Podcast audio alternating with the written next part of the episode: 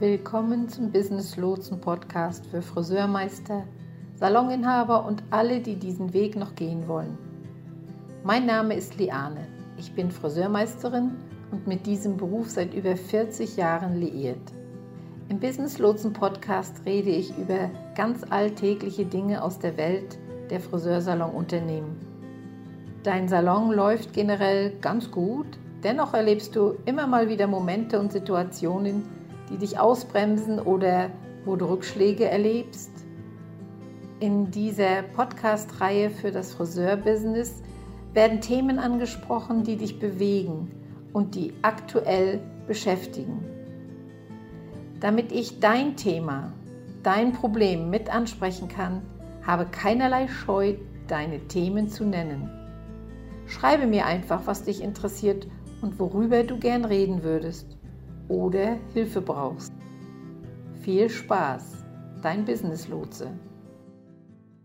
Willkommen zurück zum Business Lotsen Friseur Podcast. Ich bin Liane und ich freue mich wirklich darauf, in das Thema dieser Woche einzutauchen, denn irgendwie ist das etwas, worüber ich noch nie gesprochen habe, was mich aber schon sehr lange beschäftigt hat, was mir auch schon oft durch den Kopf ging.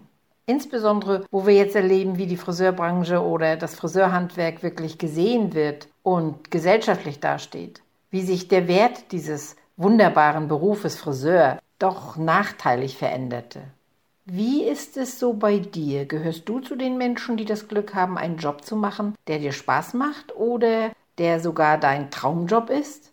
Was denkst du wohl, wie viele Menschen es gibt, die einen Job machen, der ihnen nicht wirklich etwas bedeutet? Ich kann von mir sagen, ich hatte das Glück, meinen Traumjob zu haben. Und ich hatte immer Lust zur Arbeit zu gehen und mich da richtig reinzuhängen.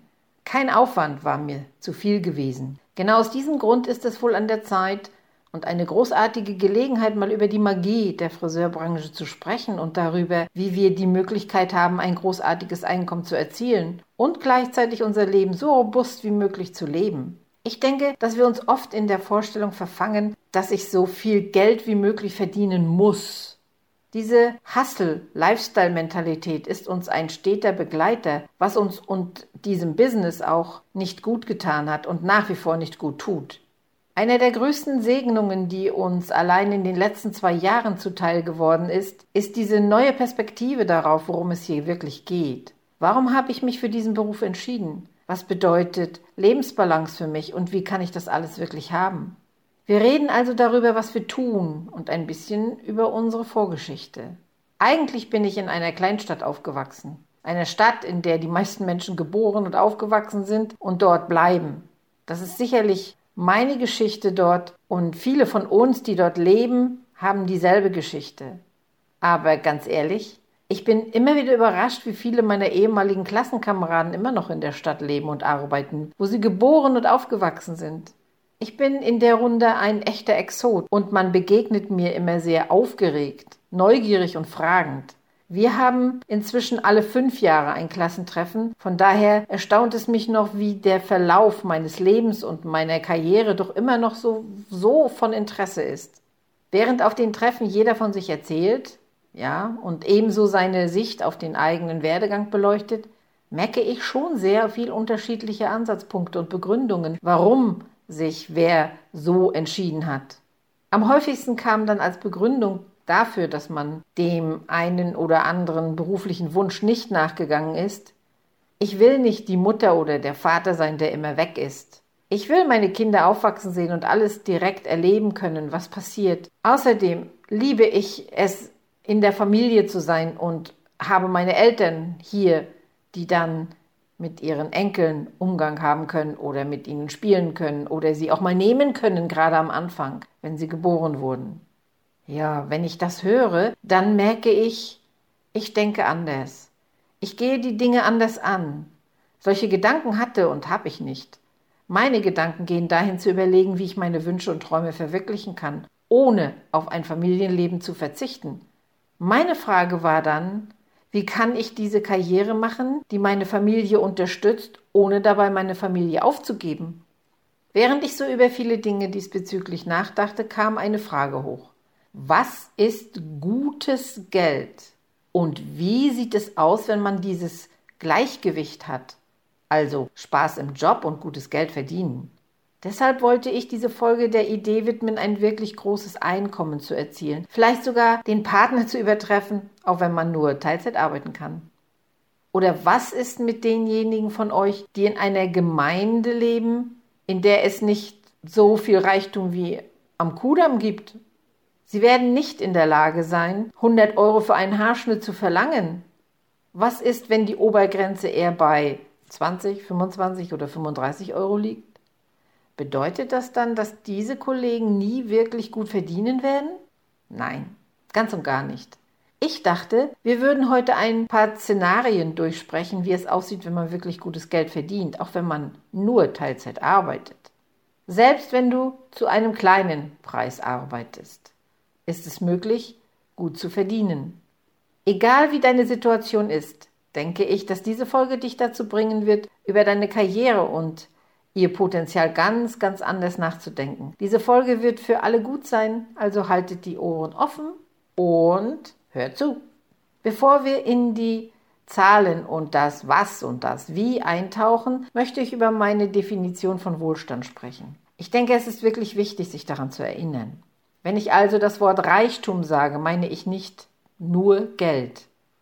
Eines der Dinge, die ich in der Business Lutzen Traumberuf Friseurakademie und in allen meinen Programmen trainiere, ist meine Vorstellung von den vier Bereichen des Wohlstandes. Ja, ich weiß, es gibt manche, die haben fünf, sechs oder mehr Bereiche, aber ich, ich habe vier. Diese Bereiche des Reichtums, die meiner Meinung nach für die Menschen von heute am wichtigsten sind, sind Zeitreichtum, Liebesreichtum, Geldreichtum und dann der wenig bekannte Gesundheitsreichtum. Die Gesundheit steht in der Reihenfolge dabei für mich immer an erster Stelle, weil wir nichts haben, wenn es mit unserer Gesundheit nicht klappt. Oder? Wie viele von denen, die du kennst, haben Rücken-, Nacken- oder Schulterprobleme, weil sie in einer Branche arbeiten, die sehr anspruchsvoll ist, was die körperliche Belastung betrifft? Oder sie entwickeln eine Allergie, richtig?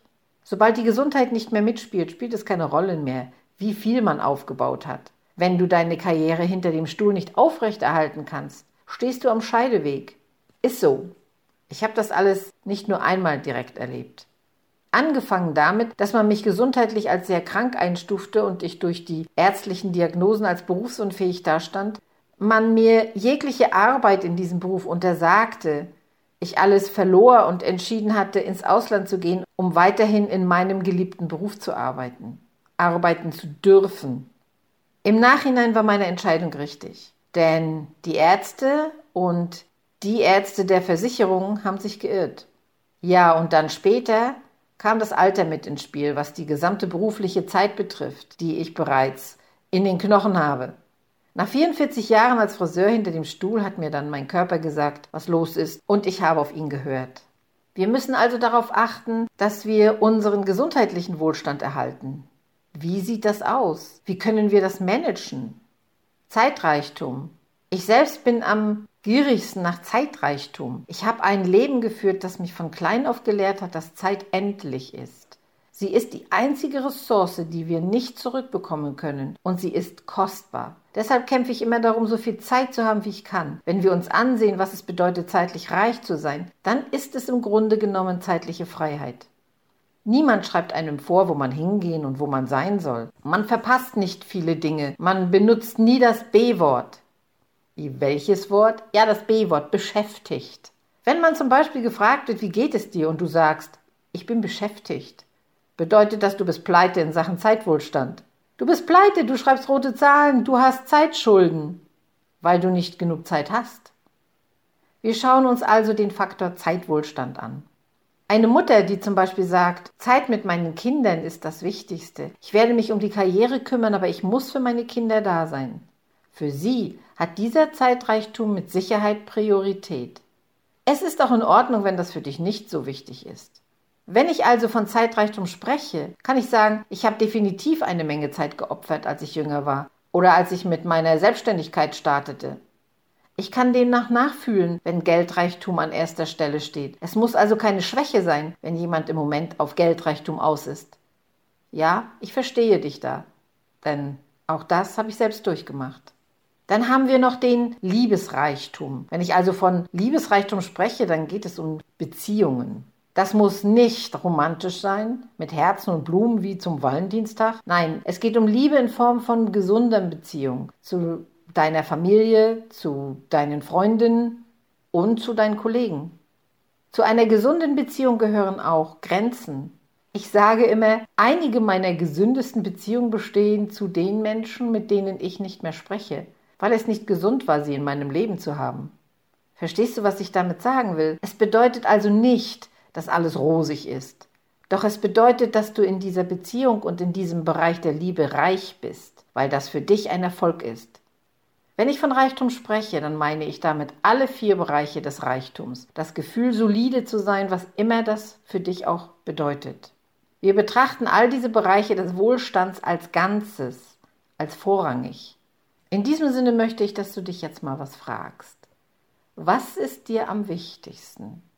Versuche mal diese Frage zu beantworten für dich selbst. Hättest du gern mehr Zeit, um für einen Wettbewerb zu trainieren oder einfach nur um etwas Gewicht zu verlieren? Oder um sich geistig gesünder zu fühlen? Es könnte also die emotionale Gesundheit sein, es könnte die körperliche Gesundheit sein, es könnte die geistige Gesundheit sein. Alles richtig. Ja. Wie sieht es mit der Gesundheit überhaupt aus? Brauchst du mehr Zeit, um dich diesen Bereichen zu widmen? Vielleicht brauchst du ein bisschen mehr Zeit für deinen Wohlstand? Vielleicht arbeitest du so verdammt hart und der finanzielle Reichtum ist gut, aber du opferst so viel, um das zu erreichen, dass es sich nicht wirklich lohnt am Ende. Okay, wir müssen die Prioritäten neu setzen und diese Folge wird dabei helfen. Also mach dir da keine Sorgen. Und dann schauen wir uns die Beziehungen an, richtig? Wie viele von euch haben Partner, die sagen, kannst du nicht einfach das verdammte Telefon weglegen? Kannst du nicht ein Leben auf Instagram führen und trotzdem einfach mal eine Minute lang hier bei mir sein? Kannst du den Laptop mal weglegen und dich einfach konzentrieren? Musst du immer nachts und am Wochenende arbeiten? Wir haben kaum gemeinsame Zeit. Und ich merke, du schaltest kaum ab. Wir müssen uns all diese Dinge ansehen und unser Leben wirklich bewerten, wenn wir in diese Themen einsteigen. Die andere Sache, auf die ich in dieser Folge eingehe, ist, dass ich nicht an die Idee eines passiven Einkommens glaube. Ich habe kein passives Einkommen gefunden. Wenn sich also jemand mein Geschäft anschaut und denkt, nun Liana hat es freigeschalten und hat ihre Kurse online gestellt und das läuft jetzt von alleine und damit generiert sie ein passives Einkommen, dann gibt es nichts an meinem Einkommen, das sich auch nur annähernd passiv anfühlt. Ich habe kein passives Einkommen erzielt. Ich muss dafür intensiv arbeiten, bevor das Geld kommt. Wenn das Geld da ist, muss ich auch weiterhin arbeiten, damit das Geld nicht wieder weniger wird. Wenn ich mit anderen Finanzexperten spreche und sie von passiven Einkommen reden, dann ist das wie Aktien und Investitionen. Das ist Geld, das man wirklich nur irgendwo anlegt und das dann wächst. Aber wenn wir sagen, nun, Einzelhandel ist passives Einkommen, nein, ist es nicht. Wie viele von euch haben schon einmal ein Produkt gekauft, das nur in den Regalen liegt und sich nicht verkauft? Niemand, oder? Da ist nichts Passives dabei. Da muss man schon Energie reinstecken, damit das Produkt an den Kunden kommt. Ich möchte über unsere Branche als das sprechen, was sie ist. Wir sind Dienstleistungsanbieter. Du kannst es etwas Ausgefallenes nennen, ja. Du kannst versuchen, es mit einer Schleife zu verpacken. Wir bieten eine Dienstleistung an. Jemand hat ein Bedürfnis. Er kommt zu uns und erwartet ein bestimmtes Ergebnis. Der einzige Weg, dieses Ergebnis zu liefern, ist die Erbringung einer Dienstleistung. Punkt. Ja, diese Dienstleistung hat noch weitere Aspekte. Klar, es gibt eine emotionale Komponente und wir müssen eine Beziehung aufbauen. Der Einzelhandel kann ein Teil davon sein. Das ist sicherlich ein Zusatz. Aber die meisten von euch werden nicht aufhören, Haare zu machen, nur weil sie was verkaufen. Habe ich recht?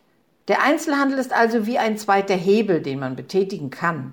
Selbst wenn ich über den Einzelhandel spreche, für mich geht es beim Einzelhandel nicht so sehr um den finanziellen Gewinn. Einzelhandel bedeutet Kundenbindung. Einzelhandel ist gleichbedeutend mit Weiterempfehlung. Einzelhandel bedeutet, sich für dich, deine Marke und dein Unternehmen zu interessieren. Selbst wenn wir also den Einzelhandel betrachten, zähle ich ihn nicht unbedingt als sekundären Einkommensstrom. Nee, Für mich handelt es sich eher um ein Zusatzeinkommen, das das Haupteinkommen unterstützt. Die Tatsache, dass wir Dienstleister sind, kann man so oder so nennen, aber letztendlich kommen die Leute mit einer Dienstleistungserwartung zu uns. Ja, und dann sage ich immer, es gibt zwei Möglichkeiten, mehr Geld zu verdienen. Erste Möglichkeit oder der erste Weg ist, mehr Kunden zu sehen, also mehr Kunden auf deinen Stuhl zu bekommen, was gleichbedeutend ist mit einem höheren Kundenvolumen. Ja, und als zweites, mehr Geld verlangen die Preise zu erhöhen. Es gibt nichts anderes. Das war's. Sobald man andere Möglichkeiten ins Auge fasst, geht es darum, andere Unternehmen zu gründen oder andere Ebenen des Dienstleistungsangebots zu schaffen. Was damit gemeint ist? Ganz einfach. Die Kosmetik.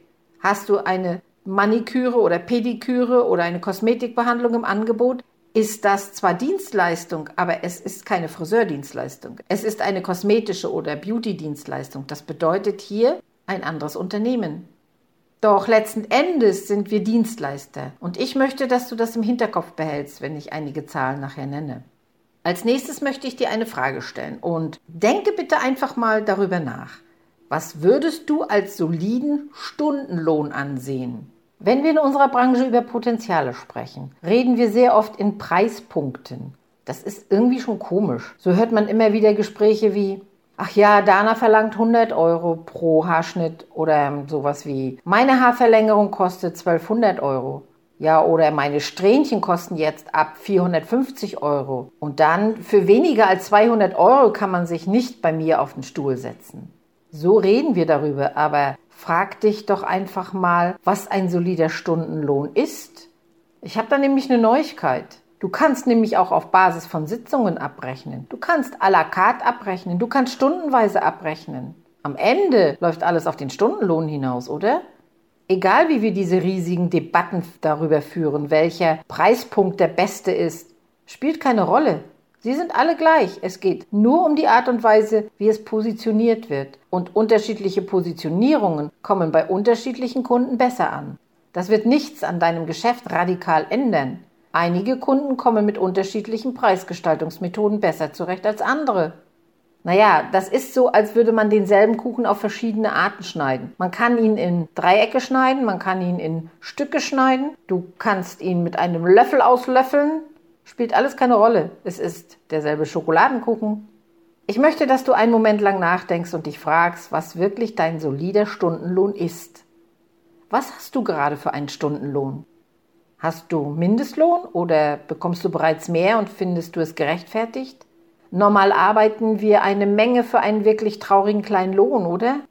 Als ich angestellt war, das war so in den 70er und 80er, es waren also ganz andere Zeiten, da bekamen wir Grundlohn plus Provision, basierend auf den Umsatz pro Monat. Also wer fleißig war und viele Kunden hatte, war schon für unsere Verhältnisse Großverdiener. Nach der Wende sah es dann nach und nach schlechter aus. Doch da war ich dann bereits selbstständig und habe meinen Mitarbeitern auch Grundlohn plus Provision gezahlt. Was wohlgemerkt nicht alle Friseurunternehmen gemacht haben, die meisten haben einfach den Grundlohn gezahlt. Sie sollten meiner Meinung nach in der Lage sein, mitzubestimmen, wie viel sie am Ende des Monats haben. Das war in meinen Augen nur fair. Wenn wir an Stundenlohn denken, denken wir oft, na ja, das ist schwach na, nicht immer. Überleg dir wirklich, was deine Zeit dir wert ist. Wenn jemand bereit wäre, dir 50 Euro pro Stunde zu zahlen, um etwas zu tun, wäre das ein guter Wert für dich? Würden 25 Euro pro Stunde für dich ziemlich gut klingen? Würden 100 Euro pro Stunde ziemlich gut klingen? Denk einmal einen Moment über diese Zahl nach und dann dem Kontext und was sie bedeutet. Lass uns mal einige Szenarien durchspielen. Stellen wir uns vor, wir haben eine Friseurin, die heißt Ines und sie lebt in einer kleineren, eher ländlichen Gemeinde oder einer Gemeinschaft. Es ist nicht protzig, es ist nicht unbedingt sehr schick. Sie schwimmen dort alle nicht gerade im Geld und vielleicht ist sie auch neu in dieser Gemeinde oder vielleicht ist sie in einer größeren Gemeinschaft, aber egal, sie ist eine neue Stylistin. Aus welchem Grund auch immer. Ines kann nur 20 Euro für einen Schnitt und 30 Euro für eine Ansatzfärbung verlangen und das ist ihr gutes Recht. Dort hat sie wirklich einen angemessenen Preis angesetzt. Das ist es, was die Nachfrage verlangt. Das ist der Punkt, an dem sie steht. Ines arbeitet fünf Tage die Woche, also 20 Euro pro Schnitt, 30 Euro für eine Ansatzfärbung. Hm, als ich diese Preise nannte, dachten bestimmt einige von euch, oh, viel Glück, Ines. Ah, abwarten, ob ich das auch so sagen würde. Ines Potenzial ist mitunter verdammt gut. Ines arbeitet also Vollzeit. Fünf Tage die Woche, acht Stunden am Tag, was für mich wie eine maximale Belastung ist. Bitte arbeitet nicht mehr als 40 Stunden die Woche. Das ist viel für einen körperlichen anstrengenden Job wie unseren. Nehmen wir also an, dass ein Kunde für eine Ansatzfärbung oder Nachwuchsfärbung und einen Haarschnitt 90 Minuten Zeit am Stuhl benötigt. Das ist doch der Durchschnitt, oder? Auch das Ines nicht doppelt bucht, müssten wir beachten. Sie arbeitet jede Kundin einzeln ab. Sie macht jeden Tag eine 30-minütige Mittagspause. Ja. Und wenn man diese Annahmen zugrunde legt, die ich eben genannt habe, kann sie fünf Kunden pro Tag bedienen. Fünf Tage die Woche macht zusammen 25 Kunden. Und wir gehen auch mal davon aus, dass sie keine Strähnchen macht. Nichts ausgefallen ist. Nur schneiden und färben. Ganz normal Service. Wenn wir über die Maximierung unseres Potenzials sprechen, worum es ja in dieser Folge geht, dann ist es für Ines am besten, wenn alle einen Schnitt und eine Farbe bekommen. Das ist Ines maximale Kapazität und die wollen wir ausschöpfen. Okay? Gehen wir also davon aus, Ines ist jeden Tag mit Farbe und Haarschnitt ausgelastet. Wenn du also weißt, dass Schnittfarbe im Grunde Ines maximale Kapazität ist, das ist das, was sie so am Laufen hat. Mitunter wollen oder bekommen die Leute in ihrer Gegend nicht einmal Strähnchen. Niemand bekommt Extension. Ja, dann ist das dein Zielmarkt. Das ist also der Ansatz. Du musst dich darum kümmern, denn dort liegt das meiste Potenzial. Wir sehen uns also die 25 Kunden an, die du in einer Woche sehen wirst. Jeder von ihnen zahlt 50 Euro pro Stück, richtig? Dann macht Ines 1250 Euro die Woche. Rechne das mal aus. Ines verdient dann im Jahr bis zu 62 Riesen. Ines verdient 31 Euro pro Stunde mit ihren 20 Euro Schnitten und ihren 30 Euro Ansatzfärbung. Das ist nicht schlecht. An vielen Orten in diesem Land ist das richtig gutes Geld. Es würde Ines gut gehen. Sie würde zwar nicht im Geld schwimmen, aber es würde ihr grundlegend gut gehen. Sie könnte überleben und darauf aufbauen. Ich will damit nicht sagen, oh, wenn das dein maximales Potenzial ist, bist du fürs Leben gerüstet. Nein, nein, doch das ist eine echte Basis, auf der du aufbauen kannst.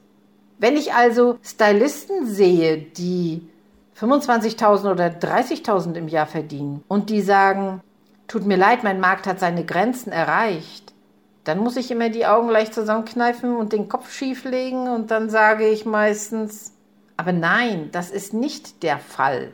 Schau genau hin, prüfe dein Potenzial genau. Denn wenn wir uns das Potenzial von Ines ansehen, dann ist Ines in einem wirklich niedrigen Preissegment angesiedelt. Sagen wir mal, Ines ist eine Stuhlmieterin und ein Teil davon geht in die Miete ihres Standes und den Kauf ihrer Farben und was alles noch dazugehört. Das ist in Ordnung. Das ist immer noch ein Geschäft, auf dem man aufbauen kann. Wenn wir uns also Dienstleistungssummen ansehen, die darunter liegen, müssen wir uns mal wirklich fragen, nutze ich das maximale Potenzial meines Unternehmens? Sehe ich mein Geschäft zu kurzsichtig? Und oft, wenn wir denken, ich bin an einem niedrigen Preispunkt, dass ich nicht einmal gutes Geld verdienen kann, wird unser Geist dann doch wirklich so erdrückt, dass wir aufhören zu kämpfen, um unser tatsächliches Potenzial auszuschöpfen. Ich möchte, dass du die Zahlen für dich selbst überprüfst. Sieh dir deine Haarschnitte und deine Farben an und schau, was da noch rauszuholen ist. Lass uns ein weiteres Beispiel anführen und ich werde dich hier zu einer Übung am Ende führen. Stellen wir uns vor, wir haben eine Kollegin namens Kate und Kate hat ein paar Kinder zu Hause und vielleicht ist Kate alleinerziehende Mutter. Kate muss tagsüber zu Hause sein, um sich um die Kinder zu kümmern. Sie kann nur am Abend und am Samstagen arbeiten. Kate hat also vier Tage in der Woche Zeit und kann drei Abende in der Woche für jeweils drei Stunden arbeiten. Sagen wir mal so vielleicht von 17 bis 20 Uhr. Und das tut sie dann am Mittwoch, Donnerstag und Freitag. Und dann kann sie den ganzen Samstag arbeiten. Kate hat also dann zusammen 17 Stunden pro Woche zur Verfügung. Nehmen wir jetzt an, Kate ist in einem Markt, in dem sie 40 Euro für den Schnitt verlangen kann, 60 Euro für die Ansatzfärbung und vielleicht macht Kate auch ein paar Strähnchen. Bedeutet also 75 Euro für Strähnchen.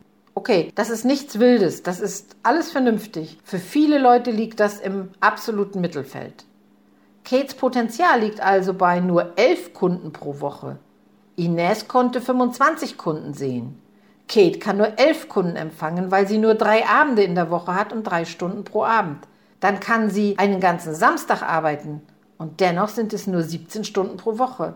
Rate mal, wie viel Kate mit 17 Stunden pro Woche verdienen würde. Ja, 55.000 Euro im Jahr ist möglich. Ist das nicht interessant? 17 Stunden pro Woche für 55.000 im Jahr? Die Leute würden für so einen Job töten. Das ist eine Traumchance. Und diese Frau arbeitet nur drei Stunden pro Abend, drei Tage die Woche und acht Stunden am Samstagen. Das ist kein Einkommen, an dem man sich die Zähne ausbeißen kann. Das ist wirklich gut. Das sind 55 Riesen im Jahr. Rate mal, wie hoch Kates Stundenlohn ist. Ja, Sie verdient weniger pro Woche als Ines, richtig? Sie verdient nur 1100 Euro. Ines hat über 1200 verdient. Kate verdient 64 Euro pro Stunde. Ja, soll ich hier einfach mal jetzt kurz das Mikrofon fallen lassen? Echt jetzt? Sie arbeitet 17 Stunden die Woche. Lasst euch das auf der Zunge zergehen. So. Und nun schauen wir uns an, was abgeht an Ausreden und Kommentaren, warum man so wenig als Friseur verdient. Also, das sind jetzt hier nur zwei, drei kurze Beispiele, was man so hört. Ich möchte das nicht zu umfangreich gestalten hier in dieser Folge. Also, was sind dann die Kommentare? Ja, einer ist zum Beispiel, nun, aufgrund meiner Umstände kann ich nur dies tun. Ich kann nur das tun. Diese Dinge sind für mich nicht möglich. Aber es ist alles möglich. Ganz ehrlich, und genau das ist der Grund, warum wir in dieser Branche arbeiten. Wenn dies für Ines und Kate möglich ist, was ist dann für dich möglich? Ich bitte euch, schaut euch wirklich euren Reichtum an. Schaut euch wirklich an, was ihr wollt. Schau dir wirklich an, wie dein Leben aussehen soll und frage dich ganz ehrlich, schöpfe ich mein Potenzial voll aus? Gefällt mir der Zeitplan, in dem ich arbeite? Nehme ich wirklich jede Gelegenheit wahr? Ist mein Zielmarkt genau definiert? Gehe ich in meinem Geschäft voll und ganz auf? Welche blinden Flecken lasse ich, die es mir nicht erlauben, mein maximales Potenzial auszuschöpfen? Sind viele Fragen, aber hör sie dir nochmal an und versuche wirklich jede einzelne Frage zu beantworten. Und dann schau danach, wie es dir geht und ob du dein Potenzial wirklich derzeit ausschöpfst. Ja, ich hoffe, dass dieses Thema inspiriert hat und zum Nachdenken anregt. Und in diesem Sinne alles Liebe, viel Erfolg beim Aufbau eures Geschäfts und wir sehen uns beim nächsten Mal. Dein Business Lotse.